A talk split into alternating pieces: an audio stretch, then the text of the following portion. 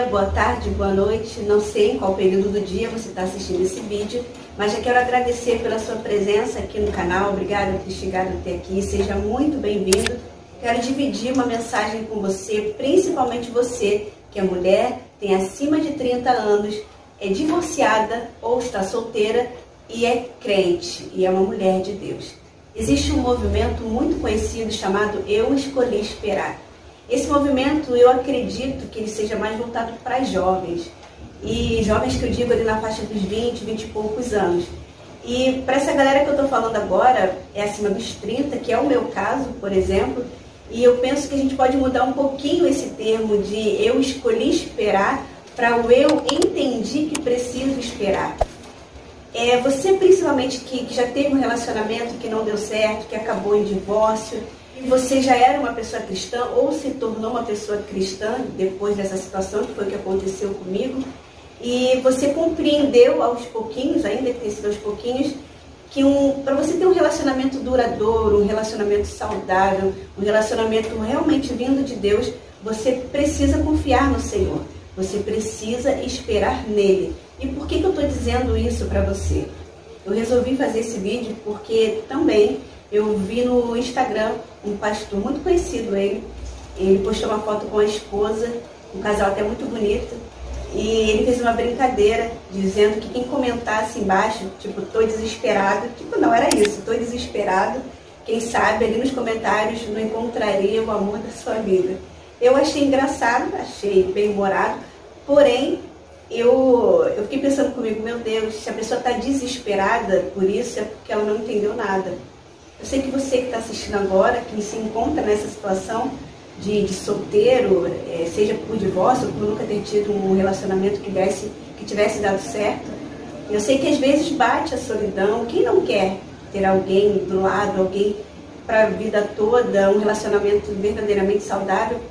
Porém, eu penso que, por mais que isso seja importante, isso não é o mais importante. Eu não sei se você conhece a história da mulher sunamita, mas ela se encontra lá em 2 Reis, no capítulo 4. Essa mulher, ela, a palavra diz que ela era uma mulher rica e ela sempre via o profeta Eliseu passar e ela disse para o seu esposo, eu vou falar aqui de forma resumida, se você quiser ler, e essa mulher, ela comenta com o marido dela, olha, eu vejo que esse homem, ele é um homem de Deus. E aí ela resolve fazer uma espécie de quarto, um puxadinho, digamos assim, para que Eliseu descansasse todas as vezes que ele tivesse que passar por ali e num determinado momento, Eliseu ele aceitou permanecer ali e ficou com o seu servo Geazi. Então o profeta Eliseu, até de forma assim, a retribuir o cuidado que ela teve com eles, ele pede que Geazi vá até ela e pergunte para ela se ela queria que ele intercedesse junto ao rei por ela, se ela precisava de alguma coisa. E aí ela vai responder para Geazi, olha, eu não preciso de nada não, eu estou bem aqui com o meu povo. Aí Geazi volta lá e fala para o profeta Eliseu essas palavras, mas o profeta Eliseu ele vai dizer, mas espera aí, deve ter algo que se possa fazer por ela. Aí Geazi, muito atento, talvez muito sensível, vai dizer para ele, olha, eu vejo que ela não tem filhos. E aí o profeta Eliseu manda chamar aquela mulher. E ela vem e ele fala para ela: num tempo determinado você abraçará um filho. E aí eu vejo nessa história uma mulher que, apesar de ter uma falta, porque você vai reparar, se você ler no texto, que ela vai responder para o profeta Eliseu para que ele não brincasse com ela. A gente vai perceber que era uma falta que ela tinha, era um desejo que ela tinha, porém ainda não conquistado. E aí eu observo e quero dividir com você que essa mulher, apesar da falta que ela tinha de algo que era importante para ela, ela não deixava de servir. Tanto que ela observou que ele era um homem de Deus e ela ofereceu a casa dela para que ele repousasse. Essa mulher, de certa forma, ela continuava cuidando das coisas de Deus porque Eliseu era um profeta.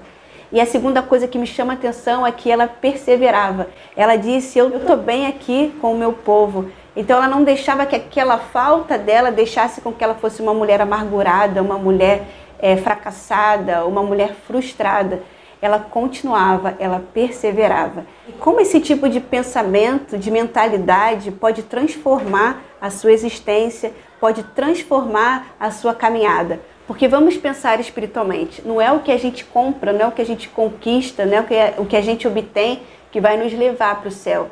O que vai levar a mim e a você para o céu são as nossas atitudes diante de Deus. E eu tenho a convicção de que quando a gente cuida das coisas de Deus, Deus cuida das nossas coisas. Portanto, aquela mulher, ela não desistiu da vida dela. Aquela mulher, ela não desanimou diante da falta que ela tinha. Aquela mulher, ela não se frustrou, não se amargurou por conta de algo que era importante para a vida dela, porém ela ainda não tinha. Mas na hora certa, Deus colocou o profeta Eliseu na vida dela e aquela mulher recebeu uma grande bênção de Deus. E como bem disse o profeta Eliseu, num tempo determinado, como é importante a gente esperar o tempo de Deus. Essa questão do tempo é tão importante porque a palavra também vai nos dizer que a bênção recebida antes do tempo, ela se torna uma maldição. Mas muitas vezes, se você não está atenta, se você não está observando como a mulher sunamita observou Eliseu, você pode trazer para dentro da sua casa não uma bênção, mas uma maldição, um problema para o resto da sua vida. Então acalma o seu coração, não se desespera como a sociedade espera que a gente fique, porque a gente confia num Deus que é poderoso, num Deus que é misericordioso e que no tempo certo vai liberar a bênção para minha vida e para a sua vida. E quando eu falo de bênção, não necessariamente sejam essas coisas, porque nem sempre Deus vai fazer aquilo que a gente espera que Ele faça. Mas certamente, como Jesus disse lá em João 16, a tristeza será transformada em alegria. E essa alegria é muito mais profunda do que os nossos olhos podem enxergar. Mas os planos de Deus, eles são muito mais altos do que a gente consegue compreender. Então, se você espera algo realmente de Deus, continua perseverando, continua fazendo aquilo que você sente no coração que Deus tem mandado você fazer.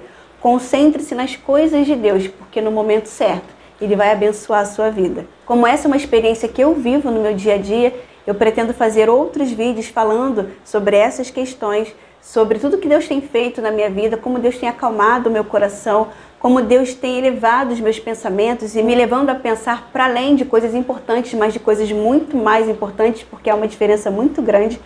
Então eu quero compartilhar isso com vocês a partir de hoje. Eu espero honestamente que essa mensagem ela calme o seu coração e mais do que isso, ela te impulsione a continuar, a perseverar e a trabalhar para o reino de Deus. E eu te espero no próximo vídeo.